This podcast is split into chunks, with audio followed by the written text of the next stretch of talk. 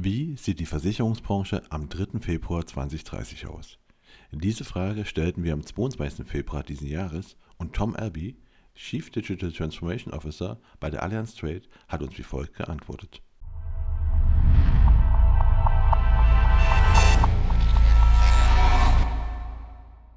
Die Versicherungsbranche am 3. Februar 2030 wird schneller, digitaler, verständlicher, einfacher und intuitiver sein.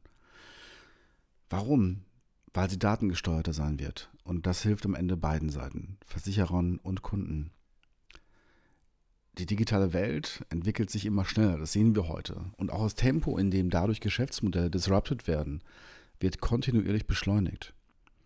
In den 80ern kamen die ersten CDs auf den Markt und das dauerte Jahre, bis dann die Schallplatten verdrängt waren. In den 90ern sorgte MP3 für einen Umbruch, in den 2000ern war es Apple iTunes. Die Disruptoren wurden dann selbst disrupted mit Streamingdiensten wie Spotify. Gilt das auch für Versicherungen? Anders als die Musikindustrie ist die Versicherungswelt Regulierungen unterworfen, die Disruptionen erschwert, aber auch nicht unmöglich macht. Und wir sehen auch schon die Vorboten davon. Die Apifizierung vieler Versicherungsdienstleistungen wird dazu führen, dass wir immer mehr Versicherungen in anderen Services eingebunden sehen werden. Embedded Finance ist das Stichwort.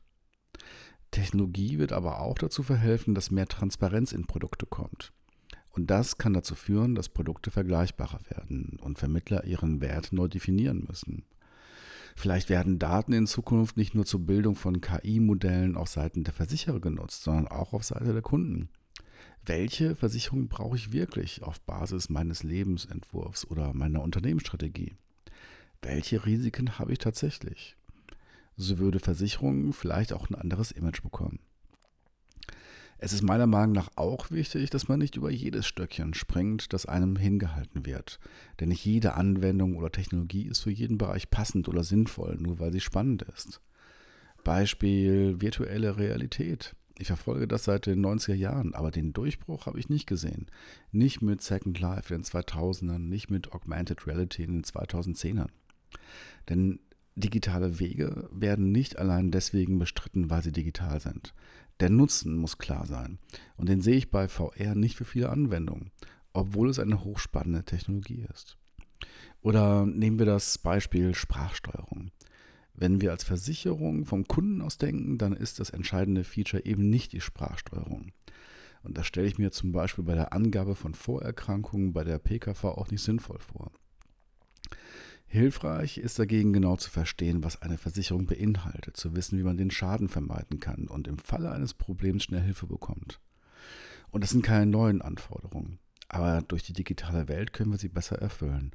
Und das wird die Versicherung 2030 definitiv können, obwohl wir noch einiges dafür zu tun haben.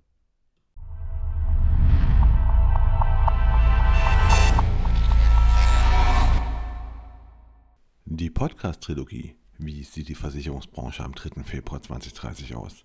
Sämtliche Antworten aus der Branche und ausführliche Interviews mit unter anderem dem Verantwortlichen bei Meta, Google, IBM, Zukunftsforschern, Professoren und Experten aus der Branche finden Sie unter www.versicherungsbode.de/2030.